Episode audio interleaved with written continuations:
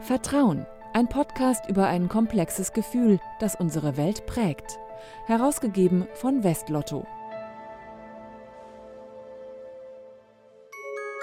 Weihnachtszeit ist Spendenzeit. Ende des Jahres wollen die Bundesbürger nicht nur ihre Liebsten beschenken, sie wollen mit ihrem Geld auch Gutes tun. 75 Prozent der Spenden in Deutschland gehen in die humanitäre Hilfe. Doch kommt das Geld wirklich dem Zweck zugute, für das man es hergibt?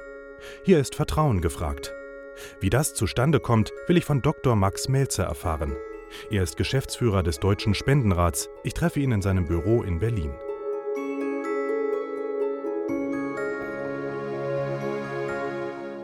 Schönen guten Tag, Herr Melzer. Schönen guten Tag, Herr Eins. Herr Melzer, wann haben Sie eigentlich zum letzten Mal gespendet und für was? Gespendet habe ich am letzten Samstag. Okay, und für was? Was haben Sie da, wie haben Sie das Geld auf den Kopf gehauen? Ähm, ich war bei der Spendengala von Bild hilft ein Herz für Kinder e.V., war auch im ZDF zu sehen und in dem Rahmen habe ich gespendet. Haben Sie Vertrauen, dass das Geld, das Sie dort gespendet haben, auch wirklich dem Zweck zugutekommt, für das es äh, ja, verwendet werden soll? Auf jeden Fall. Also Bild hilft ein Herz für Menschen e.V. ist eine Organisation, die Mitglied ist bei mir im Verband, im Deutschen Spendenrat und ähm, da dürfen Sie sehr sicher sein, dass da ordentlich gearbeitet wird. Also ich habe sowieso einen Blick auf meine Mitglieder und kann das auch äh, und muss das auch regelmäßig kontrollieren, was da reinkommt. Aber ähm, bei der Organisation mache ich mir überhaupt keine Gedanken darüber. Nein. Aber viele Menschen fragen sich ja genau das. Also vor Weihnachten wird viel gespendet. Ähm, Leute sind aber nicht ganz sicher, kommt das Geld auch wirklich an? Also was raten Sie denen? Also, wenn man sich nicht sicher ist, ob die Organisation vertrauenswürdig ist, die ich da ins Auge gefasst habe, gibt es letztendlich drei Schritte, die gut zu beachten sind und auch einfach durchzuführen sind. Erstens prüfen, ist die Organisation, die ich da ins Auge gefasst habe, gemeinnützig. Gemeinnützigkeit Anerkennung erfolgt durch das Finanzamt. Und die prüfen letztendlich eine zweckgerichtete Mittelverwendung und eine zweckgerichtete Geschäftsführung. Ja, also wenn Sie eine Organisation gründen, die äh, wohltätig unterwegs ist, dann müssen Sie einen Zweck angeben, den Sie verfolgen. Und das wird überprüft, ob dieser Zweck tatsächlich verfolgt wird. Bloß wie kann ich das erkennen? Ja, das ist schon mal eine ziemlich gute Frage, denn die Frage, ob eine Organisation gemeinnützig ist oder nicht, die unterliegt dem Steuergeheimnis. Das heißt, die Organisationen selbst müssten das eigentlich gar nicht angeben. Sie tun es in den allermeisten Fällen, weil die Organisationen damit natürlich einen gewissen Werbeeffekt haben, das ist auch ganz klar. Wenn Sie also feststellen, diese Organisation ist gemeinnützig, dann haben Sie schon mal ein erstes Indiz. Das ist keine umfassende Kontrolle, dass da gut gearbeitet wird und seriös gearbeitet wird, aber das ist schon mal ein erstes Indiz. Das heißt, das würde ich zum Beispiel auf der Internetseite sehen, wenn die das selbst hinschreiben, die Organisation. Ja, dann, ja. genau. Also erstens sehen Sie es ganz häufig ähm, an der Rechtsform. Das wird häufig mit veröffentlicht. Also da steht dann nicht GmbH, sondern GGmbH oder äh, gemeinnützig anerkannter Verein wird auch häufig mal geschrieben. Gibt aber auch sehr, sehr viele Organisationen, die selbstverständlich dann das sofort auf ihre Webseite schreiben. Die haben dann meistens so einen Reiter Transparenz und da steht dann, wir sind äh, anerkannt vom Finanzamt als gemeinnützig mit Bescheid vom so und so vierten. Ja, so das können Sie in den allermeisten Fällen erkennen. Darauf sollten Sie achten. Der zweite Punkt ist, wenn ich mir nicht sicher bin, ob die Organisation, die ich da äh, ins Auge gefasst habe, seriös arbeitet, ist, gucken Sie sich das Infomaterial an. Ja, also seriöse Organisationen haben sowas wie Tätigkeitsberichte, Projektberichte, Finanzberichte, am besten alles in einem zusammen. Ja, das ist dann so eine Art Jahresbericht. Da können Sie dann reingucken, wie viel Geld ist eingenommen worden, wohin ist das Geld geflossen, äh, für welche Projekte wurde das wie ausgegeben, ähm, was gab es für Themen in dieser Organisation, gab es einen Wechsel in den Organen, gab es einen neuen Vorstand. All diese Dinge werden da üblicherweise aufbereitet für die ähm, potenziellen Spender. Und auch das finde ich auf der Internetseite, oder? Das wird in den allermeisten Fällen auf der Internetseite äh, veröffentlicht. Früher auch immer sehr, sehr, häufig in gedruckter Form. Das nimmt inzwischen ab, weil die Leute das nicht mehr gewöhnt sind, ähm, sich so dicke Wälzer anzugucken und in die Hand zu nehmen. Es ist, ist auch ein Kostenfaktor, eindeutig. Also wenn man da so hochwertiges Material druckt in Buchform, das kostet ordentlich Geld.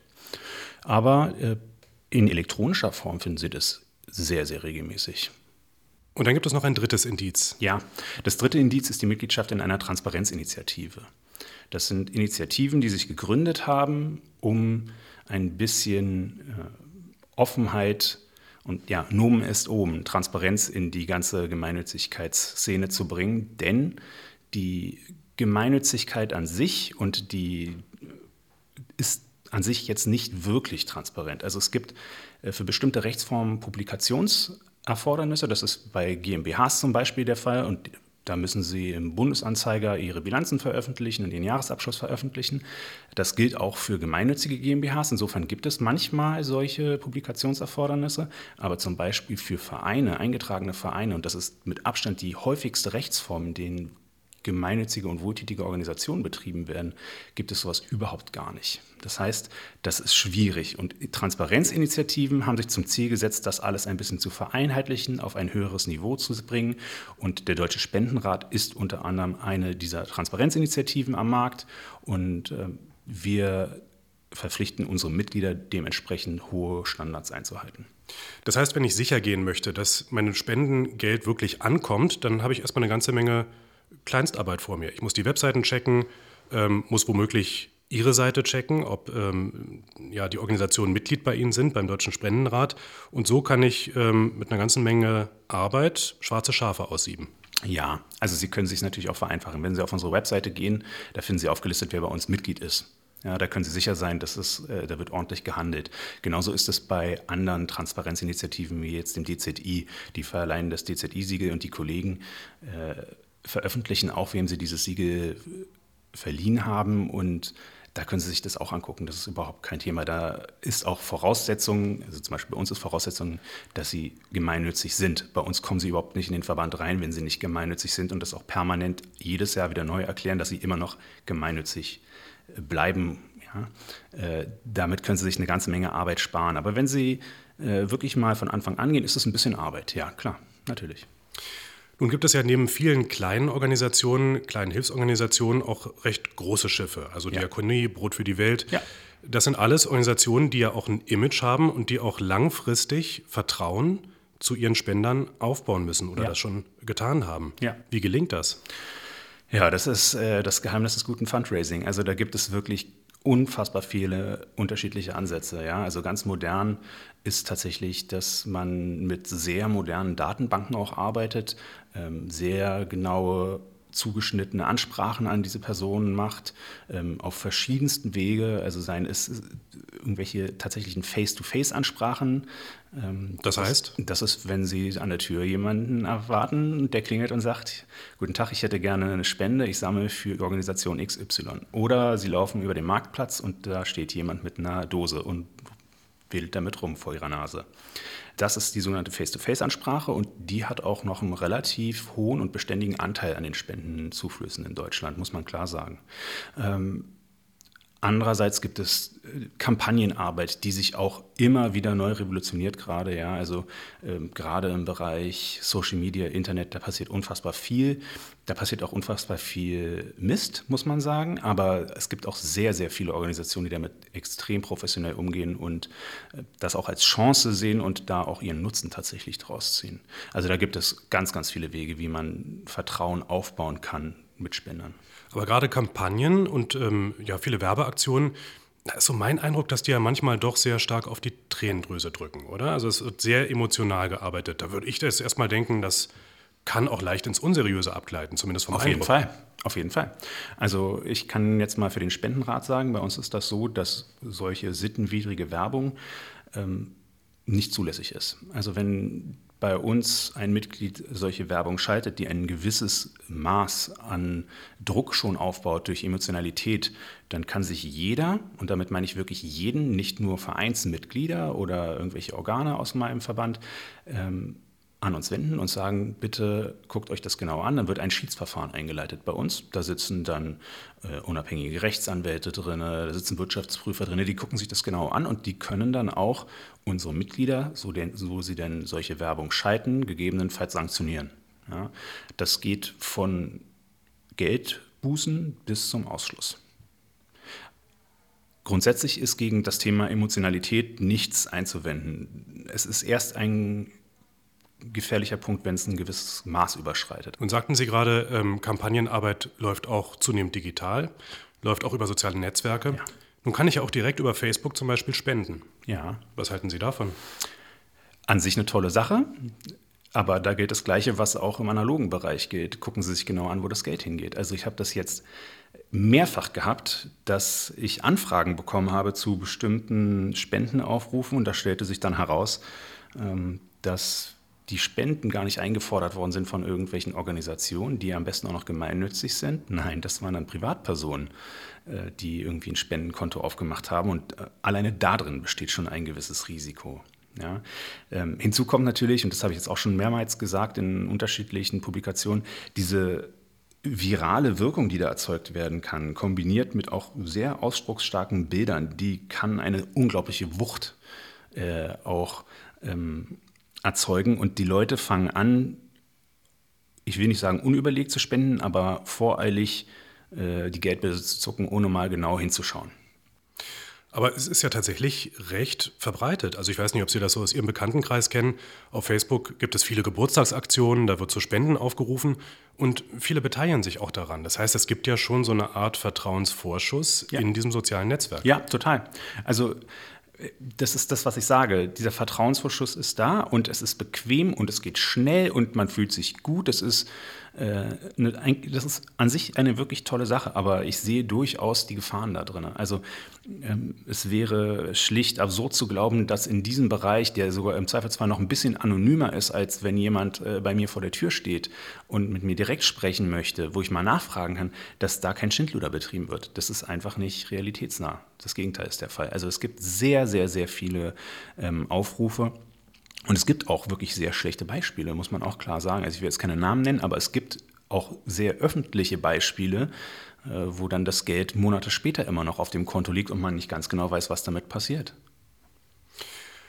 Nun könnte ich ja zu dem Schluss kommen als Spender, dass ich sage, naja, also wenn ich Geld gebe, dann ist immer eine Gefahr da, dass das irgendwie auch missbraucht wird. Warum nicht einfach Sachspenden? Also Lebensmittel, Kleidung, die werden ja wirklich benötigt. Da kann ich darauf vertrauen, dass ja. das womöglich auch einem guten Zweck zugeführt wird. Ja, das Thema Sachspenden ist ein sehr spezielles, aber auch ein interessantes Thema. Das ist auch gut, dass Sie es ansprechen. Sachspenden, das ist tatsächlich häufig bei Menschen so, dass sie das Gefühl haben, das ist eine sehr persönliche Spende. Das ist viel besser, als irgendwie schnödes Geld rüberwachsen zu lassen, sondern ich gebe da persönlich etwas ab und das, ich kann mir am besten noch zugucken, wie es da übergeben wird und die Kinder freuen sich über den Teddybär. Das ist immer so diese ganz ähm, stereotype Vorstellung, die dahinter steckt. Äh, Sachspenden sind auch was ganz Tolles, nämlich immer dann, wenn ein wirklich konkreter Bedarf besteht. Also Beispiel 2015, große Migrationsbewegung in Deutschland. Es stehen auf einmal sehr viele Menschen vor der Tür, die im Zweifelsfall nichts mitbringen, außer dem, was sie anhaben. Es fehlt an allem. Ja? Sie haben kleine Kinder, die brauchen Windeln, die brauchen Lebensmittel, äh, sie brauchen Unterkünfte. Und in dem Fall ist es auch so, dass Sachspenden das Beste sind, was sie kriegen können. Also die Leute kaufen, wenn sie zu DM laufen und da die Windeln leer kaufen letztendlich und übergeben, ist eine ganz, ganz tolle Sache. In anderen Fällen geht aber der Bedarf am Angebot sehr, sehr häufig vorbei. Also die Leute räumen ihren Keller auf und stellen fest, aha, dieses Akkordeon, das kann ich ja noch benutzen, das kann ich ja mal spenden an ein Kinderdorf. Äh, das ist, braucht, es braucht ja niemand wahrscheinlich. Ob, ne? das, äh, ob das tatsächlich gebraucht wird, ähm, lasse ich jetzt mal dahin stehen. Selbst wenn es äh, benutzt werden kann und gebraucht wird, äh, entstehen dadurch im Zweifelsfall sehr hohe Kosten. Also das muss aufgearbeitet werden, das muss gelagert werden, das muss verteilt werden gegebenenfalls. Ähm, das ist häufig schwierig. Ähm, es ist auch häufig so, also ich habe es ja gerade schon ein bisschen angedeutet, die Leute haben manchmal ein bisschen falsche Vorstellungen von dem, was gebraucht wird. Also gerade bei Kinderdörfern ist immer mein Lieblingsbeispiel, die denken, ja, die brauchen die armen Kinder, die brauchen jetzt mal einen Teddy zum Spielen. Teddys haben die aber im Zweifelsfall genug. Das kann durchaus sein, dass die einen völlig anderweitigen Bedarf haben. Also äh, brauchen die Hygiene Hygieneartikel, weil Kinder nun mal sind, wie sie sind und sich jeden Tag mit einer Dose Deo einsprühen, wenn sie jugendlich sind. Ähm, das kann, können Fahrradteile sein, das kann wirklich letztendlich alles sein. Ähm, das heißt, wenn potenzielle Spender überlegen, eine Sachspende zu geben, kann ich immer nur sagen, bitte ruft vorher bei den Organisationen an und fragt die, ob sie das brauchen oder was sie brauchen.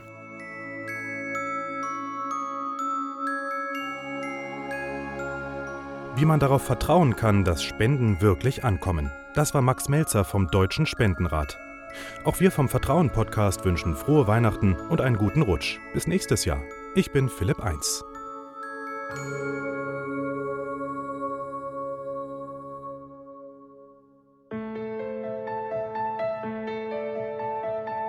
Vertrauen, der Podcast zum Blog von Westlotto. Mehr dazu unter www.vertrauen.blog.